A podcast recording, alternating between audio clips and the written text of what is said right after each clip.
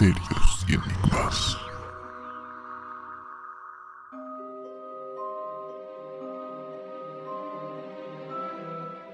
Hola, ¿cómo están? Y bienvenidos a un nuevo episodio de Misterios y Enigmas Podcast. Espero que le estén pasando bien en la semana. Antes de comenzar con nuestro episodio, quiero saludar a nuestros amigos Ayrton y Flavio. ¿Cómo les va, chicos? Hola, Josué. Hola, Flavio. ¿Qué tal? ¿Cómo están? Sean bienvenidos también a otro episodio. Pues espero que les estén yendo muy bien en esta semana. Y nada, juntos aquí para contar historias muy misteriosas. ¿Qué tal, Flavio? ¿Cómo estás? Hola Ayrton, hola Josué, ¿qué tal? ¿Cómo están? Aquí emocionado por un nuevo programa y espero que en verdad les guste a todos ustedes y estoy seguro que sí les va a gustar. ¿eh? Así es, Flavio. Y si estás pasando por aquí en Spotify por primera vez y nos estás escuchando, nos estás escuchando en Spotify, por favor, activa la campanita. ¿No es así, Ayrton? Así es, amigo. De hecho, si es la primera vez, tienen ahí la ventanita para poder dejar su comentario también. Tienen las estrellitas que los agradeceríamos muchísimo de que nos califiquen. Eh, si les está gustando con cinco estrellitas, obviamente. Y que también nos puedan seguir a través de nuestras redes sociales, en Twitter y en YouTube como Misterios y Enigmas Podcast. Que también estamos subiendo bastante contenido por ahí. Así es, amigos. Y para comenzar este podcast, no sé, ustedes, seguro va a ir, don Flavio, han visto en tal vez en Reddit o en Twitter eh, algunas apariciones o videos, imágenes que esta última guerra muy famosa que está sucediendo ahora nos está dejando, ¿no? Aquellos videos de apariciones de objetos no identificados, ¿no? Los llamados ovnis o UFOs. Y de esto es que queremos hablar. Durante muchos años los seres humanos siglos durante toda nuestra historia para ganar territorios, para ganar gente, para, em, no sé, colonizar o para generar, entre comillas, paz, hemos usado la fuerza. Y esta fuerza se, ha denominado una guerra. O tal vez hemos, nos hemos expandido con nuestras bases militares, no ya muy conocidas. Hemos un país que se expande a través de bases militares. Y de eso queremos hablar. ¿Qué ha llegado a pasar? No, de las apariciones de estos objetos no identificados a través de los años o a través de estas guerras o no sé, apariciones en algunos lugares, locaciones secretas. Sí, Josué, la verdad, como tú mencionabas, es un tema muy interesante porque siempre cuando ha habido este tipo de conflictos, podría decirse, este tipo de eventos bélicos, siempre ha habido evidencia, siempre ha habido historias y muchas veces ha sido, bueno, se ha podido documentar a través de videos o fotografías de la aparición de estos objetos extraños, estos ovnis, en esos momentos, ¿no? Y tengo, tengo para ustedes dos historias muy interesantes. Quiero comenzar con la historia y bueno, la batalla de Iwo Jima. Si ustedes recuerdan en la Segunda Guerra Mundial, esta batalla de Iwo Jima fue uno de los más sangrientos de la Segunda Guerra, que fue librado entre las tropas norteamericanas y la de Japón. Y acá es muy interesante porque este ha sido, como podría decirse, descubierto a través de un video. Quizás muchos no se habrían dado cuenta, pero hay un video, ¿ya? Que es una escena muy icónica que quizás muchos, quizás ustedes, Ayrton Josué, sabrán o habrán visto, que es cuando unos hombres levantan la bandera norteamericana en la cima del monte Suribashi. No sé si claro. claro, es muy icónica esa, esa, imagen, ¿no? Esos hombres ahí levantando. claro, se hizo un monumento todavía acerca de Exacto, hay un monumento de eso. ¿ya? Y también, no solamente hay un monumento, también hay un video que de los mismas, las mismas tropas. Ustedes saben que hay tropas que se encargaban de documentar esos hechos, ¿no? Su labor era ir a la guerra y grabar. O sea, primero, en primer lugar, que, tan tales ahí bien guardados, ¿no? Para tener esa, ese trabajo, ¿no? Pero sí, pues, grabó. Sí, sí, muy valientes, muy valientes. Y grabaron, un hombre grabó este evento, ¿no? Y lo interesante era de que en, justo cuando estaban levantando esta bandera, por atrás aparecía en la grabación, obviamente no es una grabación de 1080p, ¿no? Ni de 4K, era una grabación de esa época, ¿no? Que no era muy buena, se veía un poco pixeleado, pero aparecía un extraño objeto volando, atravesando en, los, en un cielo muy alto, ya, este, justo en ese mismo ese preciso momento.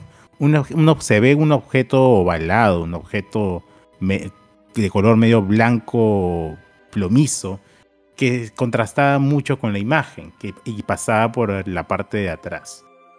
Ahora la pregunta es, ¿qué era eso? ¿Es un objeto volador no identificado?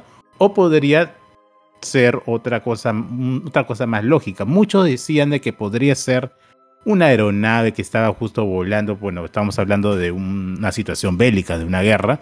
Obviamente que podría haber aeronaves y todo eso, ¿no? Pero era muy, bueno, podría ser ya, podríamos darles la, la opción, ¿no? Pero también podría, pero lo, lo raro era de que era un objeto, no tenía la forma de una nave. Hay, hay videos de naves y, y eran claro que eran aeronaves y todo eso. Pero esto de acá era muy, muy, muy cilíndrico, como las típicas. ah, estas naves extraterrestres que tú dices que es, como que volteas el plato al revés.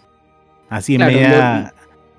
Lo, que se conoce como platillo volador, literalmente. Claro, ¿no? mente, un platillo es lo que- volador. Lo que se me viene a la mente. Claro, un platillo volador igualito pasaba así lentamente en el fondo. Ya, ajá. Ya, y eso, y eso es lo, lo interesante de este video, que este video, que si no me equivoco, ha salido hace, hace muy poco, ahí lo pueden encontrar en las redes. Si buscan en YouTube, este, Iwo Jima, el monte Suribashi, ahí posiblemente pueden encontrar el video y van a ver este objeto volando que va a aparecer unos 3 segundos, ¿ah? Porque la cámara está grabando, está enfocando al, a, estos, a estos hombres levantando la bandera, ¿no? Tampoco que se que enfoque a ese objeto, ¿no?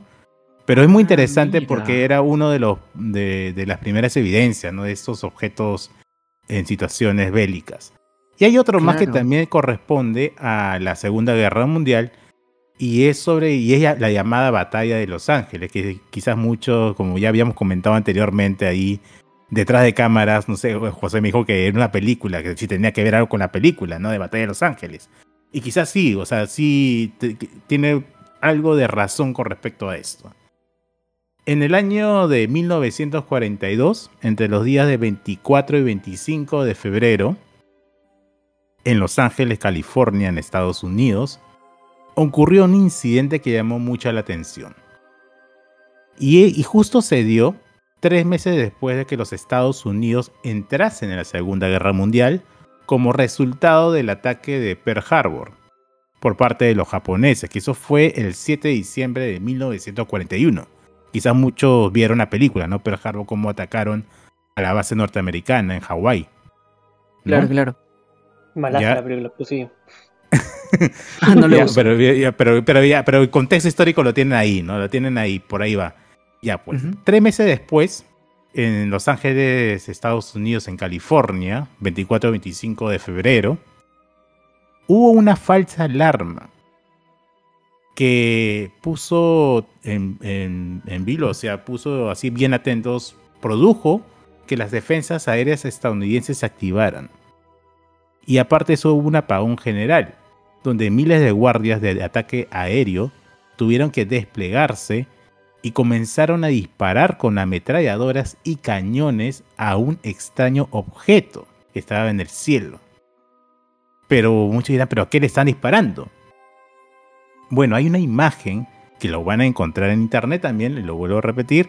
Pueden entrar a Google, ponen Batalla de Los Ángeles, 1942 Los Ángeles, y van a ver la imagen, la fotografía de este objeto siendo alumbrado por varias, varios reflectores que lo estaban enfocando así, alumbrando a este objeto en el medio de la fotografía y tenía y era muy brillante y tenía la forma, la forma de un objeto volador no identificado, no de un ovni, tenía la forma de un ovni. ¿Y qué fue? Muchos dirán, pero ¿qué fue lo que pasó? Bueno, después de, de lo ocurrido, este objeto desapareció. ¿Qué, fueron lo que, ¿Qué fue lo que las autoridades dijeron a la prensa? De que se trataba de globos meteorológicos. Le- le- a ustedes les llama mucho la atención o les hace recordar un caso igual, ¿no? Quizás Roswell, que un objeto Sí. se cayó y que era un objeto meteorológicos. Sí, Globos sí, meteorológicos. Claro que sí. Ya, Ujú. igualito. Claro, o sea, Es- lo, lo- lo que tú dices es muy cierto, porque en documentos no. En ese tiempo estamos hablando de avistamientos cuando empezó la fiebre de avistamientos ovnis. ¿no? Donde, todo el, donde todo el mundo decía que había visto uno. Estamos hablando de los años, eh, entrando los años 50, y ya finalizando los, creo que los, los 70 u 80, ¿no? Y siempre en Estados Unidos, ¿no? Empezaba esta fiebre de, fiebre de ovnis. Y lo que decían las informaciones, ¿no? Eh, información militar eh, o gubernamental en ese momento decían que la mayoría de avistamientos eran por objetos meteorológicos, ¿no? O sea, hay que encon- entrar en contexto. Un objeto meteorológico es un globo que de todas maneras sube, ¿no? A la atmósfera terrestre y con ello se mide algunas cosas, ¿verdad? Claro, Vientos y todo lo demás. No es como una boya en el mar. Exactamente es un globo meteorológico. ¿Se imaginan una boya Claro, en el mar? Lo mismo sucede en el cielo. Y muchos de la claro. información que soltaba este, el gobierno decía que eran globos meteorológicos.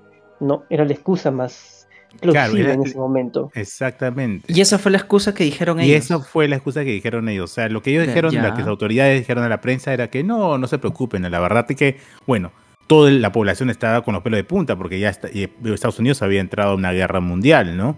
Y que invaden Claro. tu terreno sin que la- las tropas militares puedan captarlo. O sea, se recién se dieron cuenta cuando ya estaba arriba de ellos, ¿no? Y le, y- y le comenzaron, mira, le comenzaron a disparar, le comenz- usaron ametralladoras, usaron cañones, para luego decir, ah, no, disculpen, era un globo meteorológico. O sea, estábamos hablando de, la- de una de las potencias mundiales, ¿no? Que no puede diferenciar un globo meteorológico con una nave, por, por así decirlo, Enemiga. enemiga. O sea, Claro. vamos, no, no tiene mucho sentido que digamos. Pero como dice Claro. Josué, era una de las, por así decirse, uno de los argumentos que utilizaban las fuerzas aéreas para poder deslegitimizar ¿no? de los, la presencia ufológica, la presencia de los ovnis en el espacio aéreo, ¿no? Y, er- y es muy interesante, ¿por qué? Porque a la Fuerza Aérea le tocaba mucho, le hería mucho de que ellos no podrían explicar esa presencia de objetos extraños dentro de su base aérea, dentro de sus cielos, ¿no? Que supuestamente eran tan protegidos que nadie podría entrar o ni una nación podía entrar y de repente aparecían objetos en el cielo y la gente y la misma pobladores veían objetos en el cielo que no sabían ni tenían ni idea de qué, ¿no? Y, y, y eso les, les, dolía tanto a los eh, norteamericanos, a la Fuerza Aérea estadounidense, que tenían que llegar a ese punto de no, no, no, no, lo- no, lo que ustedes están viendo no es, no es nada extraño, no son objetos que entran a, nuestra, a nuestros cielos, sino son, son globos, ¿no? Globos meteorológicos. Claro. Sí, que- que- que- claro, el contexto, es- eh, el contexto histórico en ese momento era la guerra que Exacto. intelectual que existía entre Rusia y los Estados Unidos, Estados ¿no? Por la carrera, por la carrera espacial. Todos sabemos eh, en primer instante cuando Rusia envía el primer eh, cohete a- hacia la atmósfera de la Tierra, no. Estados Unidos empezó, en, digamos, a envidiar, este, envidiar ese tipo de actos, ¿no? Y ahora el, el nacionalismo total que existía en los Estados Unidos en esa época era, imagínate que alguien nos esté invadiendo el cielo y, nos, y no Claro. sepamos quién es. Y no sabemos era quién. Claro. Y tú Y- y- sabes la imagen hacia los ciudadanos, ¿no? De inseguridad total. O Claro, sea, y, imagínate. si, y si ven la fotografía, y si buscan la fotografía en Google, van a ver que es totalmente. Es muy icónica, ¿no? Es muy icónica. Y se ha hablado Igual- mucho, se ha hablado mucho de que es falsa, de que no, que es mentira, pero no, la imagen está ahí. Y, y es, y es a tal punto, como dice José, de esa lucha con Rusia, con, con- por llegar, por esa lucha espacial, por esa lucha aérea, que tanto así de que los Estados Unidos también agarraron, o vuelvo a decir, por decir entre comillas, no contrataron a este científico alemán que es muy conocido, que fue uno de los impulsadores de la NASA en la creación de estos cohetes y que ayudaron a poder a que los Estados Unidos llegue a la Luna eh, en estas naves, ¿no?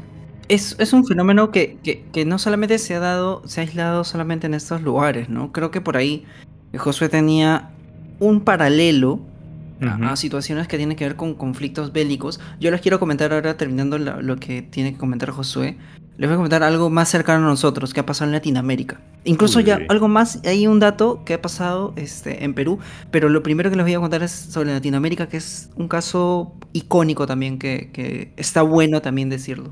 Por supuesto, y vamos a comenzar con esta historia. eh, que tiene que ver mucho con, con un, un lugar muy secreto, que ya no es secreto, ya, ya todo el mundo lo conoce. Cuando ya dices que es secreto, bueno, en fin, ya. En ese tiempo era muy secreto. Nos vamos hasta California, el mismo lugar que creo que Flavio nos está comentando. Burbank, California. Es el año 1943 y, y si muchos entran en contexto histórico, sabemos que ese año estaba en... est- estábamos en guerra, ¿verdad? No estaba, pero en realidad era la Segunda Guerra Mundial y todavía no estaba acabando, faltaban casi dos años para que eso terminara.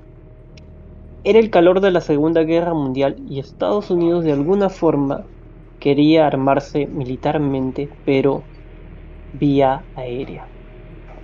Es así que contratan, de alguna forma tenían un contrato con una corporación, una corporación militar de nombre Lockheed Airplane Corporation, dirigida en ese entonces por Clarence Johnson, que fue encargado de esta corporación desde el año 50 hasta 1975. Clarence Johnson fue parte de la, de la fundación e inclusive él indicó la localización de esta área que ya no es muy secreta y que todo el mundo conoce llamada el Área 51. Ahora, este dirán, ¿es esto la historia? No. ¿Por qué ocurre esto? ¿Por qué una persona como Clarence Johnson, que no tenía un cargo muy alto en esta, en esta empresa, ya, llega a ser un alto cargo luego y encima se encarga de decir la localización para la construcción del Área 51. Dos años antes ya de que Clarence Johnson fuera nombrado parte de la comunidad del Área 51, él fue testigo de un avistamiento ovni en Agora, en California, en 1953. Creo que siete años antes cae uno de los ovnis más, eh, más populares en el mundo, que hasta ahorita se sigue hablando de que si fue un ovni o no. Todo el mundo conoce el caso Roswell, ¿verdad? Fue en el año de 1947 que este ovni es encontrado, básicamente encontrado, en, en el área. Cuando él reporta este avistamiento a sus superiores, estamos hablando de que Clarence Johnson no tenía un cargo alto. ¿ah? Ojo con eso. Cuando él reporta este avistamiento a sus superiores, dos años después, él, es elegido para ser parte del proyecto. Incluso lleva él sus bocetos acerca del avistamiento, localización y los movimientos de este objeto que él había avistado.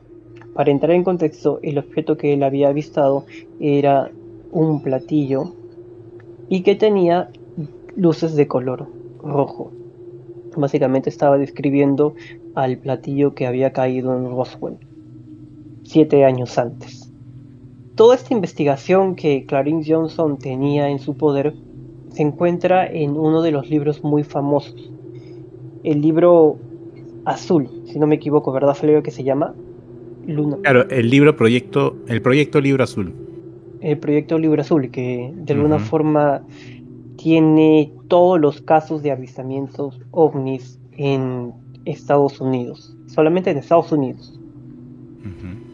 Se cree que Clarence Johnson, que formó parte de, de esta corporación, también formó parte de generar este tipo de experimentos con la nave que había caído en Roswell siete años antes y que él fue parte también de aplicar la, la ingeniería inversa.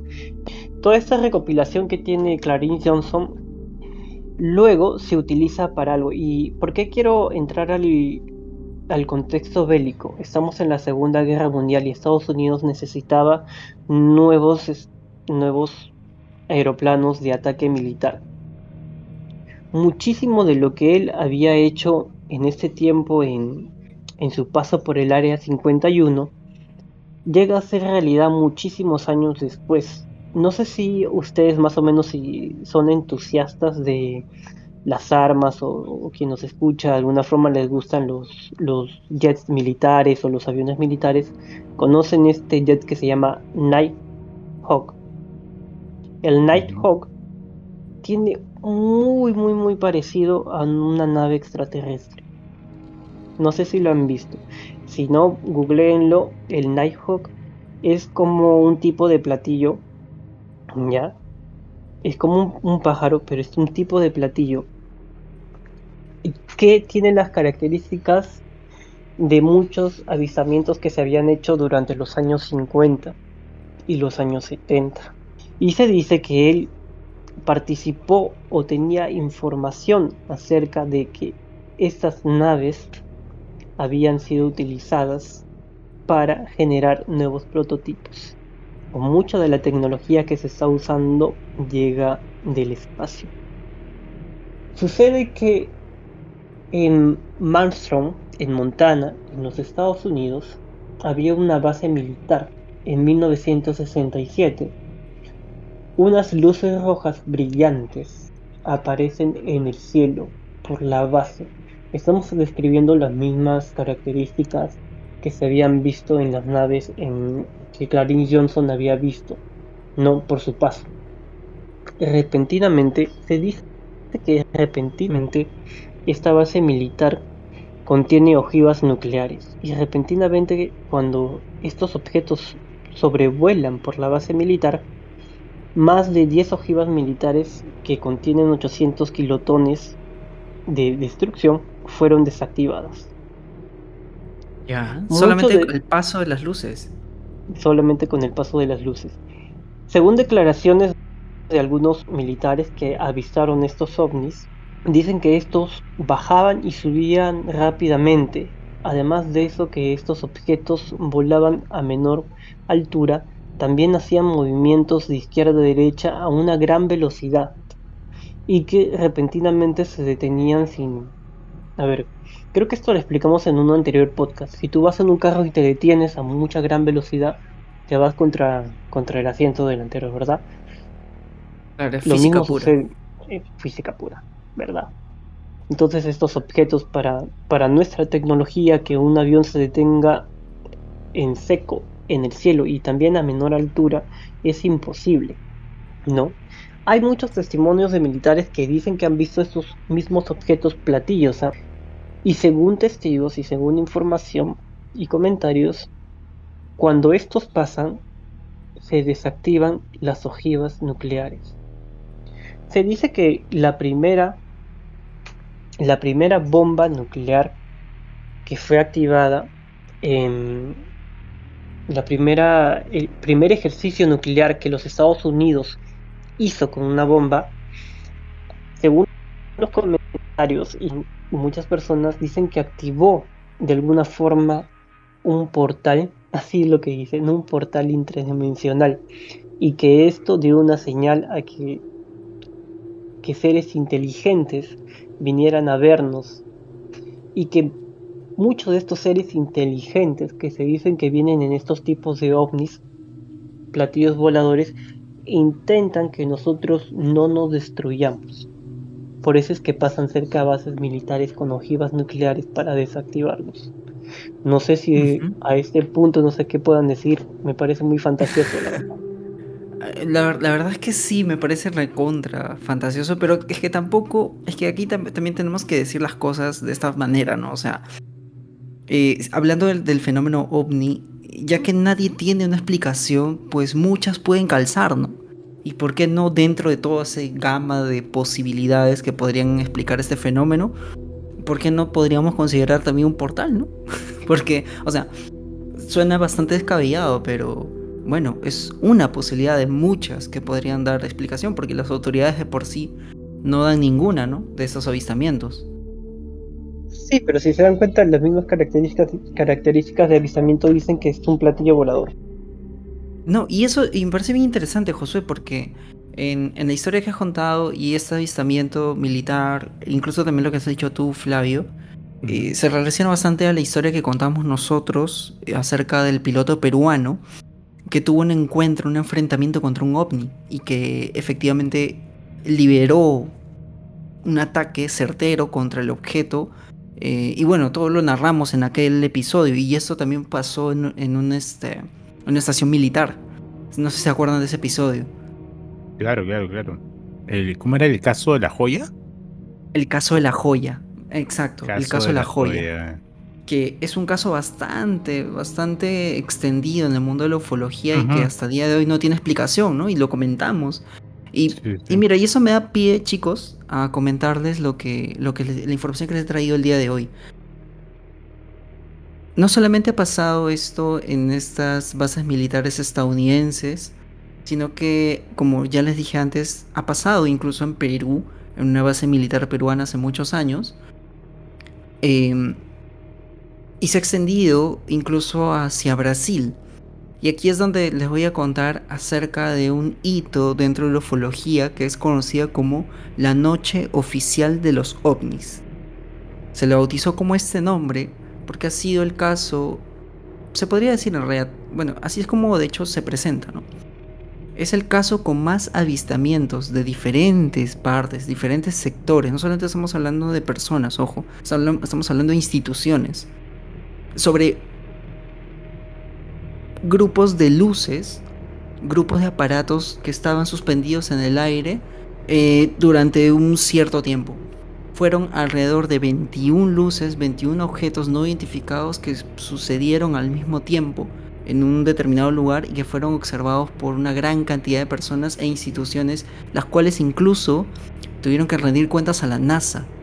Y eso estamos hablando que sucedió hace tres décadas atrás, más o menos, calculando, entre, los años, entre el año 1986, eh, cuando dentro, bueno, no dentro, sino obviamente en el espacio aéreo, eh, el Centro de Operaciones de Defensa Aérea de Brasil, eh, desplegó cinco aviones de combate de la Fuerza Aérea brasileña para poder atender un llamado que había hecho una estación militar informando de que habían encontrado, bueno, se veía objetos voladores que no estaban eh, aparentemente pilotados por nadie, que estaban simplemente suspendidos encima de esta estación militar. Se podría decir de que esta, este suceso eh, hubiera quedado solamente en la anécdota militar, con estos eh, cinco aviones que despegaron atendiendo el llamado de la emergencia, pero trascendió hacia vuelos comerciales. Al menos, digamos, al menos tres aviones de vuelos comerciales reportaron avistamientos esa misma noche y a esa misma hora. El primero de ellos, y acá tengo la, información de técnica de hecho, porque eso es un informe que ya les voy a contar al final de, de- narrarles toda la situación. El primer modelo de- del avión comercial se dio a través de la aerolínea TAM.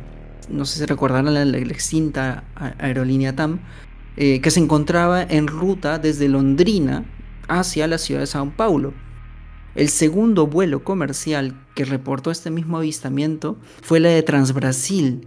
Detectó un ovni sobre la región Araxá, al interior de Minas Gerais. Y el tercer vuelo era uno que se dirigía desde Guarulhos a Brasilia. Y de hecho, y eso es lo interesante, dentro de este último eh, avión comercial se encontraba el coronel Osiris Silva, quien eh, casualmente regresaba de haber tenido una reunión con el presidente de la República, en, aquel entonces estamos hablando de José Sarney, y bueno, estaba acompañado de un copiloto también que, que era, digamos, tenía un rango poderoso dentro de la, de la fuerza militar. Osiris Silva estaba boceadísimo para ser presidente de Petrobras y efectivamente al día siguiente pues fue nombrado. Y adelantándome un poco a la historia, le preguntaron de todo en esa, en esa conferencia de prensa, de todo le preguntaron, excepto sobre su cargo de Petrobras. Los periodistas solamente querían saber y le preguntaban qué es lo que vio esa noche a través de la ventana. Lo más curioso es que Osiris Silva se negó en todo momento a dar declaraciones de qué es lo que había visto a través de la ventana en- durante ese avistamiento ovni masivo. Les voy a contar un dato interesante acerca de, la acción militar de- que hizo Brasil en aquel momento. De hecho, al atender pues, ¿no? esta llamada de emergencia se desplegaron los cinco aviones de defensa. Y vamos a comentar solamente tres de ellos. ¿no? El primero que salió fue pilotado por el teniente Clever Celdas Mariño, que partió de la base aérea de Santa Cruz, El segundo era un Mirage F-103 que fue comandado por capitán Armindo Sousa Viraito de Freisas, eh, que despegó de la base aérea de Anápolis. Y el tercero, que fue pilotado, pilotado por el capitán Marcio Brizoya Jordao, que partió de la base aérea Santa Cruz también. Vamos a quedarnos solamente con el capitán Viraito. ¿Qué pasa? En el informe que presenta el capitán Viraito al momento de acercarse a estos objetos voladores no identificados, eh, el avión que él pilotaba iba más o menos a una velocidad de 1600 kilómetros por hora. La misión de los aviones era em, no era atacar a los objetos voladores, sino simplemente era un acercamiento pacífico para poder saber cómo reaccionaba y en qué pasaba. El capitán al acercarse a esta velocidad llegaba a un Mach 1.3, que se conoce. Cuando se acercó al objeto más cercano que tenía, sucedió algo totalmente impensable y ese juego coincide con lo que le pasó al teniente coronel eh, en el caso La Joya aquí en Perú. El artefacto que tenía delante, que él lo describe como una bola, una esfera eh, media plateada, que botaba luces muy, muy este, llamativas, aceleró bruscamente, de un momento a otro. Estaba completamente suspendido y partió hacia, hacia adelante a una velocidad descomunal. Según los cálculos del piloto, que él incluso lo pone en su informe, él calcula que el objeto alcanzó un increíble Mach 15. Para, para ponerlos en contexto, Mach 15 equivaldría más o menos a unos 18.300 kilómetros por hora, más o menos. Y en esa época, pues chicos, sí, una velocidad espectacular. Y en esa época, chicos, la, velocidad máxima que alcanzó el avión más rápido de la historia en ese momento fue el North American X-15, que fue una velocidad máxima de 7.274 kilómetros por hora. Estamos hablando de un objeto sobrehumano, básicamente. O sea, un objeto que, que físicamente es imposible, incluso a día de hoy, alcanzar probablemente. Luego de, estas acciones militares, eh, los objetos desaparecieron, este, hicieron una nueva misión en la noche, más tarde en realidad, para poder este, ver si, a dónde habían ido y qué sé yo, pero quedó en nada. Básicamente los pilotos no pudieron hacer absolutamente nada contra ellos porque los objetos se iban. Pasó algo muy interesante dentro de este avistamiento masivo. Ya no solamente eran militares quienes estaban viendo a los, a los ovnis y estaban interviniendo con una acción militar, ya no eran los vuelos comerciales que estaban reportando la torre de control que estaban viendo objetos voladores no identificados, sino que em, el reportero gráfico Adenir Brito estaba pues trabajando en el periódico de aquella época, uno de los más importantes de Brasil, eh, cuando recibió una llamada y le dijeron, oye, encima de tu edificio, encima del periódico, hay un, hay un ovni, hay un objeto volador sobre el edificio. Adenir Brito cuenta, ¿no? En una entrevista que él, que él hace, que no creía nada, ¿no? Pero por, por la voz de la persona que le había llamado, pues él se motiva a salir y subir. Y efectivamente, en la azotea ve un montón de luces multicolores, que él, pues, nos explicará en la noche, que se movían en todas las direcciones. Gracias, pues, al destino, Adenir Brito era periodista, pues, y encima estaba en un periódico. Entonces tenía, pues, una cámara súper profesional en ese momento para captarlo. Estaba él armado con una Nikon. Para los, los, amantes de la fotografía, les voy a dar un poquito más de detalle. O sea, tenía un teleobjetivo de 500, eh, de 500 básicamente, y una película ASA de, de 6400. O sea, en esa época era con rollo, ¿no? Se acordarán ustedes que tenían que tomar la foto y revelarla, ¿no? Después. Claro, claro. Claro, bueno, en fin, tenía una Nikon y era muy poderosa. Él obviamente tomó un montón de fotos de este suceso este, extraño. Eh, y aquí viene lo, misterioso de la historia. Un mes después, dos oficiales del Centro Técnico Aeroespacial, acompañados por el ufólogo estadounidense James Hortak, fueron justamente a la redacción del periódico, buscaron al editor en jefe eh, obviamente, pues Aldenir había entregado los negativos a su jefe, o sea, era parte del, trabajo, no era de él. Eh, y los cuales estas personas le pidieron al editor jefe los negativos de las fotos. Entonces, el material, Hurtak intentó explicar de que el material era requerido para que la NASA pueda analizarlos, porque todo esto llegó a, los oídos de la NASA, todo este suceso, salió en periódicos, televisión, etc. Pues bueno, el- el- la redacción en jefe pues dijo, bueno, ok, te voy a dar los negativos y bueno, esperaremos los informes, firmaron unos papeles, qué sé yo, y bueno, las dos personas se retiraron. Mm, más de 30 años después, eh, los negativos nunca fueron devueltos y las fotos quedaron perdidas. Oye, eso es Para muy cerrar- extraño. Y, y te voy Sí, a decir por qué mira. Porque A ningún, ver, dale, dale. ningún gobierno, ningún gobierno que sea del país, que no sea del país, tiene la obligación de pedirle algo al otro gobierno. Y la NASA no, la NASA ni es, es una es una entidad gubernamental de los Estados Unidos. No es una propiedad privada. Y no nos compete ni a ningún país de Sudamérica, ni a ningún país de Europa una solicitud de ellos. Eso creo yo. Es muy ¿Qué es lo extraño. que habrá pasado en esa época, no? ¿Qué es lo que habrá pasado en esa época de repente? Es como el FBI tocara tu puerta el FBI y te dijera, este, queremos hablar contigo. ¿Y por qué quieres hablar conmigo? Yo qué tengo que ver con ustedes. Es Exactamente, una acotación precisa porque probablemente en esa época, Josué, este, la verdad es que yo no sabría cómo se, se eran las relaciones diplomáticas de Brasil y Estados Unidos. La verdad es que tampoco tengo el dato exacto. De repente había un convenio, de repente por ahí como era un caso extraordinario, facilitaron las cosas para la NASA. La verdad es que no tengo el dato técnico, pero es válido, es válido, ¿no? Tú te pones a pensar cómo es de que eh, tan fácil tú puedes este, entregar este tipo de material, ¿no? Que es tan importante. Pero bueno, la historia sucede así. La historia pasó de esta manera. O sea, entregaron pues de buena fe los, los negativos, incluso con papeles de por medio, ojo. ¿ah? Y esos pues obviamente nunca más fueron vistos por, por la agencia brasileña y tampoco por el gobierno brasileño. Acá viene lo, lo final, chicos. eh, que este caso pues durante muchos años quedó solamente en explicaciones de informes militares diciendo de que había sido este, algo que no podían explicar, pero no había nada contundente. No fue hasta el 25 de septiembre del 2009 que se difundió un informe final y oficial sobre el caso.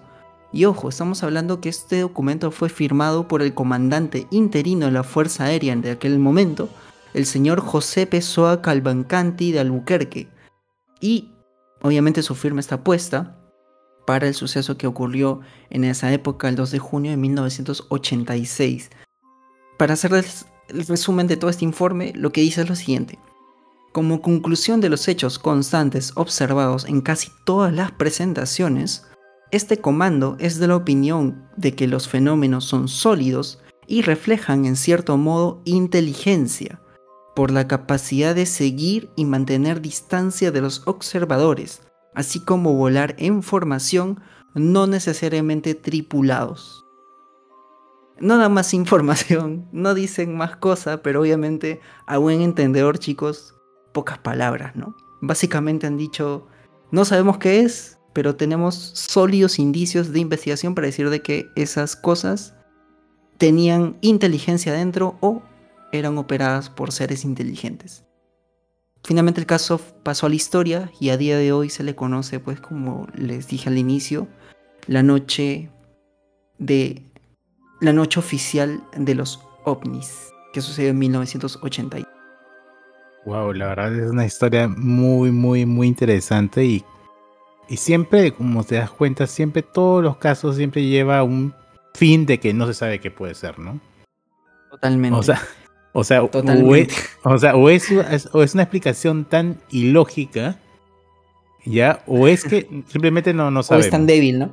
Ajá, O es tan débil, decir, exactamente, o sea, Es o como, es como que la última investigación, ¿te acuerdas? No sé si se acordarán muchos de ustedes, hace poco el Congreso norteamericano le exigió a, a la CIA, si no me equivoco, que libere los informes OVNI, ¿no? Ajá. Y dentro de este estudio que le mandaron de esos papeles, todo eso, básicamente le dijeron, la verdad, no sabemos qué es, pero no son extraterrestres. O sea, es como que no son extraterrestres, pero no sabemos qué es. Esa ha sido la conclusión. Claro, como puede que- ser cualquier y- cosa, ¿ah? puede ser, puede ser este, no sé, mi- la cometa de mi hijo que está volando, pero Sí, extraterrestre no es, compadre. no es, Eso no es. no es, no es. Eso, eso te aseguro Olvídate que no es, pero no sabemos qué es. No te pases. Es como que, ¿qué- ¿por qué? O sea, ¿qué tanto tienen para, para esconder o qué tanto? No, pero, no sé. La pero ya te das cuenta, ¿no, chicos? O sea, siempre que escuchamos que hay gente que ha visto ovnis, incluso nosotros, la propia experiencia que hemos tenido nosotros con ovnis, que lo, lo contamos en el podcast este que se llama Avistamientos ovnis, ¿se acuerdan? Que fue uno de los primeros del, del, canal. Este, si nosotros eh, hemos visto esos ovnis, hemos contado, hemos escuchado historias y ya estamos viendo de que autoridades, no estamos hablando de cualquier cosa, ¿no? Si, si, si la sociedad existe es porque hay autoridades y pues hay un mínimo de fe, entre comillas, o, veracidad, entre comillas, este, en lo que dicen, ¿no? Eh, también lo están hablando, también lo están diciendo, y ellos mismos están diciendo, oye, no sé qué es. Pues bueno, las historias mm. que podamos decir o las historias que podamos tener no deberían quedar tanto en el olvido, ¿no? Por vergüenza de decir de que podemos estar locos, porque ya estamos viendo razones sólidas de un fenómeno que, que le ha pasado a muchas personas y es una gran casualidad que sucedan tantas en bases militares, ¿no? Como dice Josué, ¿no? Qué casualidad de que pasan y que justo pues son bases militares y incluso se han visto pues. dentro de guerras y, eh, es extraño.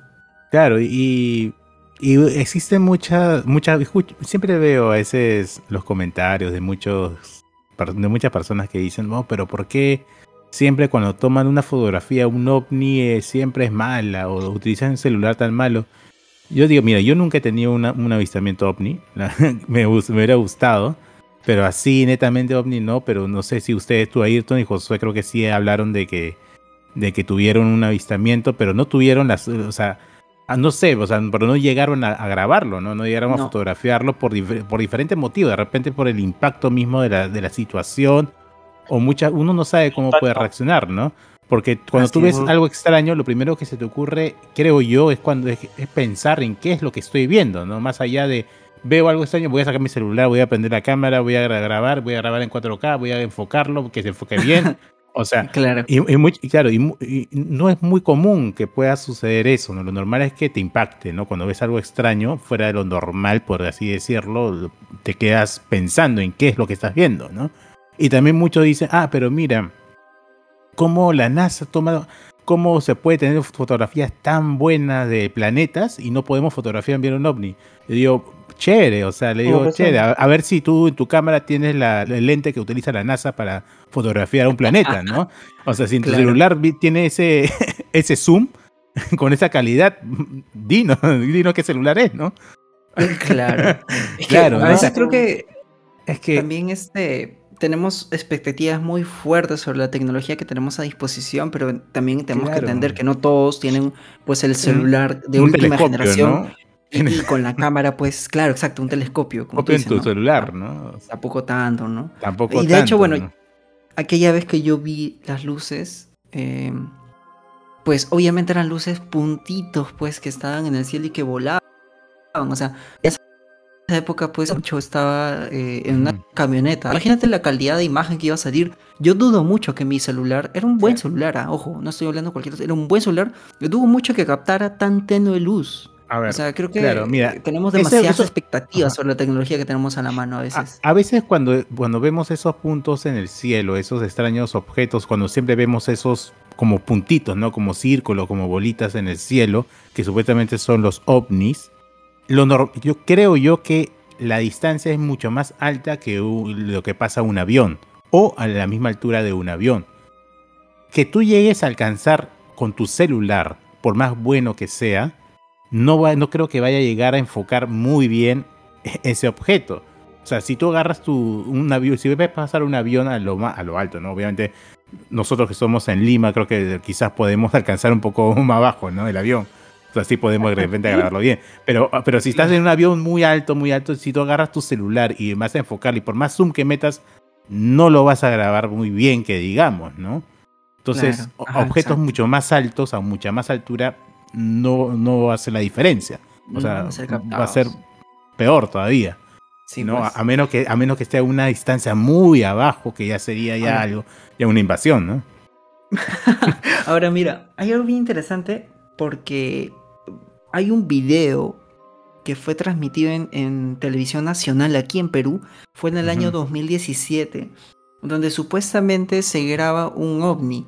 Y ojo, esta vez tenemos, o, o mejor dicho, la, la nota periodística y la transmisión que se realizó de esta noticia se hizo con una cámara profesional.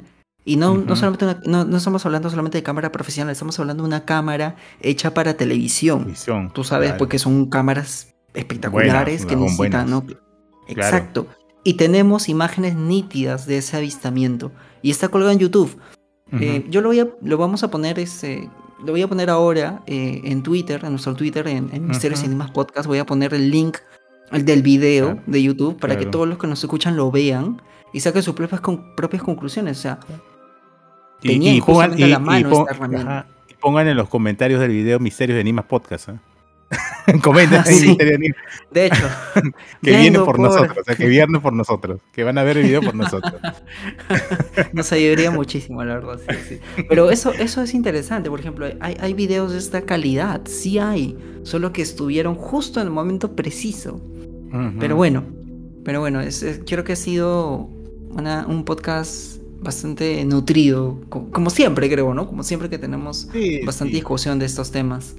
Y como siempre, creo que más que respuestas todavía siguen como que habiendo más dudas, ¿no? Más, más, o sea, que Sí. aumenta más el misterio de por qué, ¿no?